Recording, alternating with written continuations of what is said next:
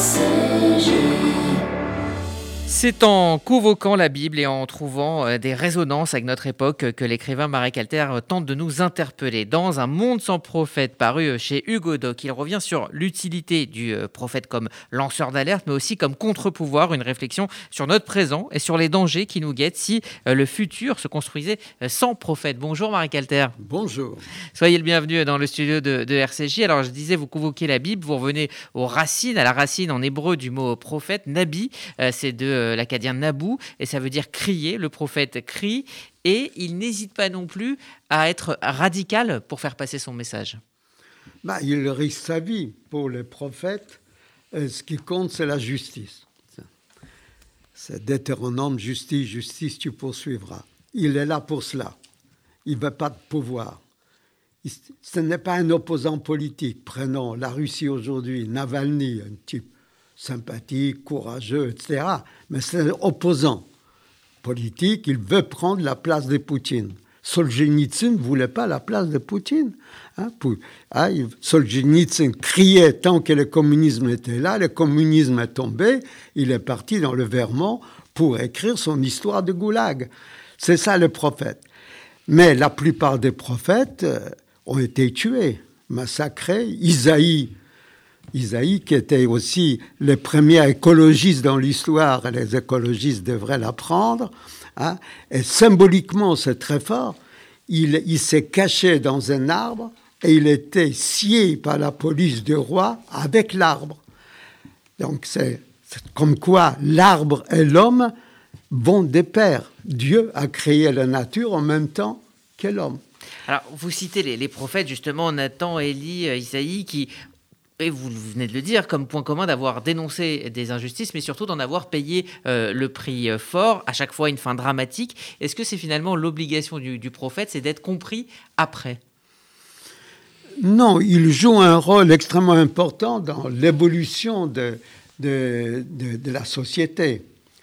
Euh, ils sont compris, certains sont compris après, mais ils sont quand même écoutés. L'abbé Pierre, parce qu'il y a deux sortes. Il y a les prophètes qui se réclamaient de Dieu, mais avec la laïcisation de notre société, avec l'apparition d'autres religions, etc.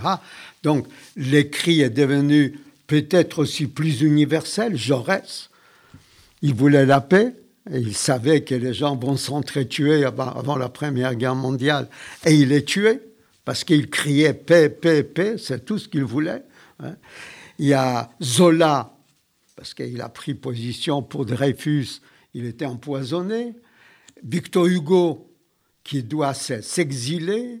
Euh, Descartes est obligé de s'enfuir en Hollande. Mais en même temps, ils font bouger la société. Ce que j'ai dit, on n'a pas besoin d'avoir tout le temps des résultats. Aujourd'hui, par exemple, ce qui intéresse ceux qui nous écoutent, nous avons un président plutôt sympathique. Plutôt sympathique. Nous, les Juifs, on devrait être contents. Il est plutôt un sympathisant de, notre communauté. Et il a une femme sympathique, dévouée. Il a des ministres plutôt bons. Mais il n'a personne en face de lui. Je ne parle pas sur le plan politique. Ça veut dire qu'il n'y a aucun contre-pouvoir. Il n'y a pas un Jean-Paul Sartre hein, qui sort sa plume qui critique le général de Gaulle. Et le général de Gaulle l'appelle le lendemain pour dire Maître, j'ai lu votre article. Il n'y a pas. Aujourd'hui, Est-ce que les réseaux sociaux ne, sont pas ce, Non, parce qu'ils sont anonymes. C'est une question intéressante que vous posez. Parce qu'il n'est pas impossible qu'un jour, si on oblige les réseaux sociaux, ça veut dire que, que eux, ils démontrent la signature la fin de l'anonymat, on verra peut-être apparaître cet homme charismatique, disait Max Weber, un grand sociologue d'origine juive, à qui il y a des gens charismatiques. Il y a des gens, tout le monde est intelligent, mais il y a des gens qui, par leur présence, passent le message mieux que les autres. Mhm. Or, ces gens existent. Sauf qu'ils utilisent les tweets, des millions, des milliards de tweets, et on ne sait pas qui ils sont. Ça veut dire qu'un un prophète, c'est un visage. vous avez un million de personnes dans la rue, c'est une foule. Vous n'avez pas de visage. Et si cette foule ne met pas en avant un visage, elle disparaît. C'est un peu ce qui s'est passé pour les Gilets jaunes. Exactement. Euh, alors, vous opposez le, charisme de fonction, c'est-à-dire un roi, une star de cinéma, une rockstar, à, à ce charisme prophétique, parce que vous dites que le charisme prophétique, il est plénier, il s'appuie sur des qualités morales indissociables et qui font le prophète. Est-ce que vous pouvez nous expliquer cette idée? Oui, parce que un prophète s'appuie sur, sur quelques valeurs qui sont universelles, qu'on ne peut pas rejeter. Qui n'aime n'aimerait pas vivre dans une société plus juste. Qui n'aimerait pas voir un riche tendre la main à un pauvre? Qui n'aimerait pas voir quelqu'un se mettre en face, comme cet anonyme sur la place Tiananmen, hein, face au char, levant les bras en disant stop et les chars s'arrêtent? Tout le monde est d'accord. Mais pour les dire, pour les crier, il faut avoir des forces. On pense que crier, c'est facile. C'est pas facile. Je raconte dans mon livre, j'ai crié une fois. Mais j'ai tremblé après pendant deux jours. Je suis allé à la télévision pour parler de, mes livres, la, série sur les femmes de la Bible. C'était Marc-Olivier Fogiel. Et j'apprends en route qu'on a trouvé le corps d'Ilan Halimi, torturé. Et j'arrive sur le plateau et le journaliste me pose des questions sur mes livres. J'ai dit, je ne peux pas parler de mes livres. Je viens d'apprendre qu'aujourd'hui en France, on a torturé un, un homme parce qu'il est juif et j'apprends qu'il est mort. Alors, qu'est-ce que vous voulez dire? Et là, je me suis rendu compte, comme les prophètes peut-être, mais un prophète d'une seconde, que tout ce que je pouvais dire n'est ne pourrait exprimer ma colère. Alors j'ai demandé aux auditeurs qui me regardaient, des millions d'individus sur, sur, TF1, j'ai dit, est-ce que vous savez crier? Criez avec moi. Un, deux, trois, et on a crié. Et en rentrant chez moi, sous ma porte, je trouve une photo déposée par Charles Aznavour. On, on les voit en train de crier.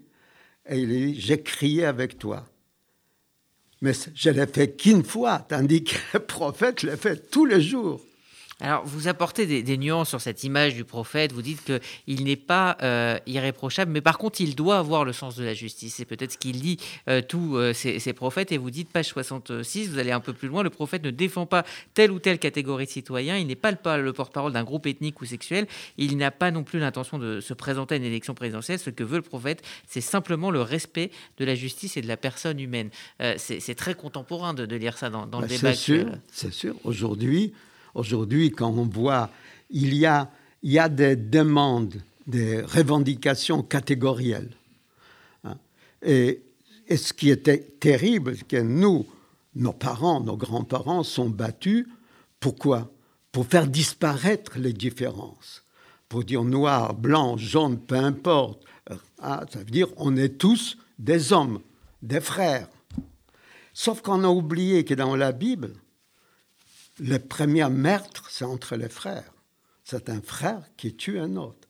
Nous sommes tous des fils des Caïn, puisque Abel était mort. Donc, donc ceux qui ont, qui a eu la, descendance, c'est Caïn. Donc nous avons tous en nous une pulsion de mort, comme dirait Freud. Et il faut faire très très attention, très attention. Et alors, pourquoi je dis qu'il faut faire attention? Parce qu'on voit quand on pense qu'aujourd'hui, hein, 21e siècle, on dit qu'il faut faire des réunions euh, des Noirs, où les Blancs n'ont pas la parole, où les Blancs sont les Noirs, où les jaunes sont les Noirs et Blancs. Ça veut dire on fait un pas en arrière terrible. Nous nous sommes battus pourquoi Pourquoi nous Pour faire disparaître Obama, quand il était élu président, on a oublié qu'il était noir. C'était ça. Ça veut dire la, les, les, résultats de ce travail qui, ont qui a été accompli par nos parents, grands-parents, arrière-grands-parents, par les révolutions. Donc, nous vivons un moment très dangereux. Dangereux parce que nous avons peur. L'épidémie, il y a les virus, on ne sait pas ce que c'est. On voit tous les jours des médecins, des chercheurs à la télévision qui sont là pour nous expliquer, ils ne savent pas. Ça veut dire ils sont attirés par les projecteurs plus que par la conscience, par la science. Ils devraient rester dans les hôpitaux pour soigner les malades. Au moins, ils feraient quelque chose pour l'humanité. Bah, enfin, ils disent hein, qu'ils le font sur leur temps libre et que justement, il faut informer les gens et que, mais, que mais ce ils débat. pas. Alors, ils, ils cette incertitude fait peur. partie de la, de la ils médecine. entretiennent la peur. Ouais. Et la peur, et il y a un proverbe russe qui dit la peur a des gros yeux. Moi, je me rends compte, je marche dans la rue et je vois quelqu'un enlever son masque. Il devient mon ennemi. Je le hais. Pourquoi? Parce qu'il porte ma mort. Vous vous rendez compte? Il ne se rend pas compte. Il porte ma mort. Et moi, je ne veux pas mourir. Donc, il y a. Et, et il n'y a personne pour nous rappeler à l'ordre. Il n'y a personne en qui on peut croire. L'abbé Pierre va à la, à la radio, il crie au secours. On le croit. Parce qu'il attend rien. Il a son béret, il a sa pèlerine usée, avec son bâton. Voilà, il crie. Aujourd'hui, il n'y a plus personne pour crier. Alors effectivement, une époque euh, sans prophète, hein, c'est la thèse que vous développez dans, ce livre. Euh, on, reviendra justement sur, sur ces époques dans, dans l'histoire où il n'y a pas eu de prophète. Est-ce que est, est, est ce qui s'est passé par la suite? Mais juste en vous lisant, j'ai justement cherché des prophètes modernes. Vous dites qu'il n'y en a pas, que c'est un danger. Mais j'ai pensé à une personnalité que euh, vous connaissez bien, de laquelle vous êtes très proche. C'est l'imam Hassan Chalgoumi qui était à votre place il y a quelques semaines ici c'est quelqu'un qui écrit, c'est quelqu'un qui alerte des dangers et qui paye un prix extrêmement fort. Oui, c'est un, c'est un, euh, euh, c'est un homme courageux. Euh, la, et je les soutiens, bien sûr, je suis, je suis là. C'est que vous êtes à ses côtés dans, dans tous ces combats. Voilà. Et, et c'est vrai qu'il risque sa vie. Hein, il a quatre policiers autour de lui, jour et nuit. Et on a encore vu à la télévision un groupe djihadiste cagoulé avec leur kalachnikov comme, comme s'ils avaient besoin, c'est comme s'ils tenaient leur sexe entre les mains pour montrer qu'ils sont virils. Hein, parce que je n'ai pas besoin de montrer que je suis viril pour sortir un revolver, ça n'a pas de sens. Et qu'est-ce qu'il disait ah, On va tuer M. Chalgoumi. Bon, donc c'est un homme qu'il faut soutenir. C'est un ami. Est-ce que c'est un prophète? Euh, je ne sais pas.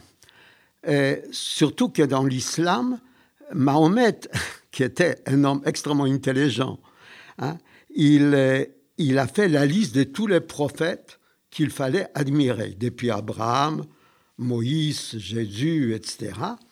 Et il a terminé par lui-même en disant Moi, je suis le sceau des prophètes. Après moi, il n'y a plus de prophètes. Il y a des gens formidables, il n'y a plus de prophètes il s'était trompé. Il y avait quelques-uns dans, dans l'islam, comme El-Bukhari, Al-Arabi, etc., qui jouaient le rôle de prophète. Donc, j'aimerais que mon ami Chalgoumi en soit oui, pourquoi pas. Alors, vous expliquez donc que, nous sommes dans un monde sans prophète hein, et que c'est un danger, que euh, finalement le manque de prophètes amène des, des, des révoltes désordonnées. Vous euh, comparez euh, la jacquerie de 1358 aux gilets jaunes d'aujourd'hui et vous dites, page 57, faute de porte-parole crédible, le peuple, pourtant porteur d'exigences, se retrouve seul dans la rue, à découvert face à des dirigeants désemparés et déconsidérés, sans personne pour lui répondre. Est-ce qu'il faut un, un, visage? Bien sûr, bien sûr. Il n'y a pas. Alors, les révolutions qui ont réussi, les révolutions qu'on applaudit, on n'applaudit pas, peu importe, et sont résumées par des visages. Hein. Lénine pour la révolution bolchevique, par exemple. Hein. C'est-à-dire qu'il y a il y avait Rosa Luxembourg pour les spartakistes, il y a la Révolution américaine, il y a Lincoln, qu'on voit chaque fois qu'on parle de Washington, on voit la sculpture de Lincoln assis, puissant, etc. Ça se résume à un visage. La Révolution française, Robespierre, Danton, vous vous souvenez, ces films magnifiques de mon ami la, Vajda avec avec euh, Gérard Depardieu en Danton. Donc il y a des visages qui restent. Après, derrière les visages, pour ceux qui s'intéressent, il y a l'idéologie, il y a la pensée, qu'est-ce qui s'était passé, en quoi ils ont changé le monde? on peut raconter l'histoire de l'humanité à partir des visages. On invente un visage d'Adam, un visage d'Ève. Là, il faut quand même, pour ceux qui nous écoutent, hein, préciser qu'il y a deux théories dans la Bible. Hein. Il y a une qui dit Dieu créa l'homme de la poussière. Il s'est rendu compte que l'homme s'ennuyait seul. Il a sorti la femme de sa côte pour l'accompagner. Quatre pages plus tard, c'est là où est la vérité, parce qu'on a mal mélangé les chapitres. L'homme, homme et femme, il les créa. Il les a créés en même titre, égaux. Donc, la lecture est tellement importante. Et tout ça sont des visages. Alors, ce rapport au, peuple, hein, vous dites qu'un prophète doit savoir autant critiquer les puissants, euh, mais et même s'opposer à eux, mais aussi de critiquer le peuple quand cela est nécessaire. Le peuple. Le, prophète n'est pas populiste. Les clergés. Tout à l'heure, j'étais dans une radio, et aujourd'hui, hein, c'est une journée euh, importante pour les chrétiens. Hein, c'est la résurrection du Christ. Et on a oublié sa mère, Marie, Myriam. Et, vous savez que dans les évangiles, on n'en parle que quatre fois. Les Corans en parlent 200 fois. C'est assez extraordinaire que les évangélistes étaient des misogynes. C'est intéressant quand vous parcourez les textes, quand vous parcourez l'histoire, quand vous vous dites, je vais raconter l'histoire à travers les hommes qui l'ont faite. Et chaque fois, quand vous tombez sur un homme, un homme, un chef politique connu, c'est parce qu'il avait en face de lui un prophète. Napoléon, il voulait égaler Chateaubriand, Chateaubriand qu'il détestait Napoléon. Alexandre le Grand avait en face de lui Aristote. Ça veut dire que si on n'a personne en face de soi, Jean-Paul Sartre a dit une chose magnifique. Il a dit, nous sommes ce que nous sommes dans le regard de l'autre. Si vous ne me regardez pas, si je me regarde tout le temps dans la glace, je ne me vois pas. Je me suis rendu compte que je vieillissais. Pourquoi? Quand À quel moment Parce que j'étais agressé avant tapis ben, ben là, à la maison, mhm. et le Washington Post à la une a annoncé The Jewish Friend, Jewish Writer. Il, a, il était agressé à Paris chez lui, 85 ans. Et je me suis dit, merde, je ne me suis pas aperçu. Parce que je ne me vois pas. Alors, euh, une époque sans prophète, c'est un peu votre, cri à vous, votre cri d'alerte. Et vous dites que finalement, dans une époque sans prophète, eh bien, le risque, c'est de se jeter dans les bras de faux prophètes. Euh, à défaut de prophètes, eh bien, on va chercher euh, des sauveurs. Et là, on peut aller dans le populisme et, se jeter dans les bras de, gens peu recommandables en les prenant pour des prophètes. Bah, de plus en plus, de plus en plus.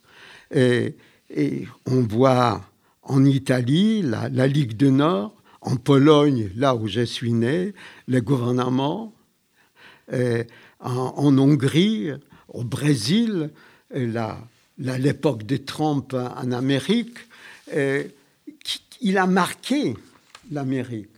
C'est-à-dire qu'aujourd'hui, euh, euh, Biden est obligé de détricoter. C'est pas difficile, c'est difficile de détricoter une politique de quatre ans qui gérait euh, la plus grande puissance du monde. Ça veut dire que nous n'avons rien à proposer aujourd'hui aux jeunes. Vous allez dans les, dans les banlieues, les jeunes musulmans m'aiment bien. Hein. J'arrive, euh, quand il y avait les cafés ouverts, on m'offrait des cafés avec de noisettes, etc. Mais ils attendent qu'on leur offre une aventure. Quelle est l'aventure qu'on leur offre aujourd'hui C'est pour ça que je suis pessimiste à court terme. Hein. Vous êtes enfermé avec trois, quatre gosses dans 35 mètres carrés. Ces gosses, ils en ont marre hein, de voir les parents tout le temps, etc. Ils sortent dans la cour. Dans la cour, ils rencontrent d'autres gosses. Et ils se disent, on va faire un coup. On va attaquer la bande de l'immeuble en face. Et ils font une descente. Par hasard, il y a un mort, deux morts. C'est cet ennui qui crée. Voilà, bien sûr. Après, ils ont une histoire à raconter. Ils ont vécu une aventure. Moi, j'étais un petit voleur pour survivre pendant la guerre, donc je sais ce que c'est. On s'est créé une aventure. Et puis, si ça dure, les, les adultes vont rejoindre leurs gosses dans la violence. Donc, si, si les hommes politiques ne comprennent pas ça, ils vont rater la sortie. C'est pas seulement une sortie sanitaire, c'est une, sortie une, sortie pour la pour l'avenir parce que pour avancer dans l'avenir, il faut ouvrir la porte pour sortir, pour avancer. Au moins, il y avait l'époque où où Aragon, il était communiste, il disait quand nous sortons de nos abris, nous voyons au bout de la rue un soleil rouge il croyait que c'était ça, l'aventure. Aujourd'hui, on sort, on voit rien. Hmm. Alors, dernière question pour conclure, on, va s'écarter un petit peu du, thème du livre, mais dans ce livre, vous dénoncez également la régression des libertés et vous dites euh, nous sommes devenus ce que les terroristes voulaient, des criminels en puissance. Avant d'ajouter plus loin, les ennemis de la liberté sont en train de gagner la bataille. À, quoi pensez-vous en écrivant ça C'est que c'était la, théorie de des anarchistes russes. Euh, Dostoïevski en parle euh, dans ses livres. Et on combat un pouvoir parce qu'il est méchant. Mais si on ne voit pas sa méchanceté, il faut, comme avec la carbone 14, le faire apparaître, que tout le monde voit. Donc on accule le pouvoir pour qu'il devienne ce qu'on voudrait qu'il soit pour pouvoir le combattre puisqu'il est méchant. Qu'est-ce qu'ils ont fait, les djihadistes? C'est ça. Ils nous ont fait peur. Hein? Ça veut dire que chaque personne qui va prendre un avion pourrait avoir une bombe dans son sac. Alors, moi, je me souviens, j'étais à l'université de Harvard, je donnais un cours, je prenais vendredi, je courais à l'aéroport de Boston pour aller à New York et j'ai payé mon ticket dans l'avion. Aujourd'hui, vous vous rendez compte vous, vous réservez votre ticket. Hein. bon. Vous allez deux heures avant, vous enregistrez. Après, on vous pose des questions. Vous, devez montrer votre passeport, même pour aller de Paris à Toulouse, à votre carte d'identité. Après, vous sortez tout ce que vous avez dans les poches. Hein. Moi, j'ai une prothèse, je ne peux pas enlever mon bras. Donc, je devrais mettre mon bras sur le truc. Imaginez, c'est terrible. Les, femmes qui portent, qui portent des soutiens-gorge renforcés, il faut qu'elles enlèvent les soutiens-gorge pour mettre. C'est de la folie. Ça veut dire nous, nous devenons des, disons, des objets, des objets d'un système qui, à qui nous échappons complètement ou qui nous échappe un peu comme dans Le meilleur du monde de Huxley, puisque tout le monde cite Orwell, donc je me permets de citer quelqu'un d'autre pour être plus original. Merci euh, Marek Alter. Voilà, Un monde sans prophète, c'est chez euh, Hugo Doc dans cette euh, collection Alerte, et c'est effectivement une alerte sur le fait que nous sommes dans un monde sans prophète. Voilà, c'est passionnant à lire. Merci d'avoir pris le temps d'être venu sur RCJ pour nous parler de, ce livre. Et, et à, très, à très bientôt.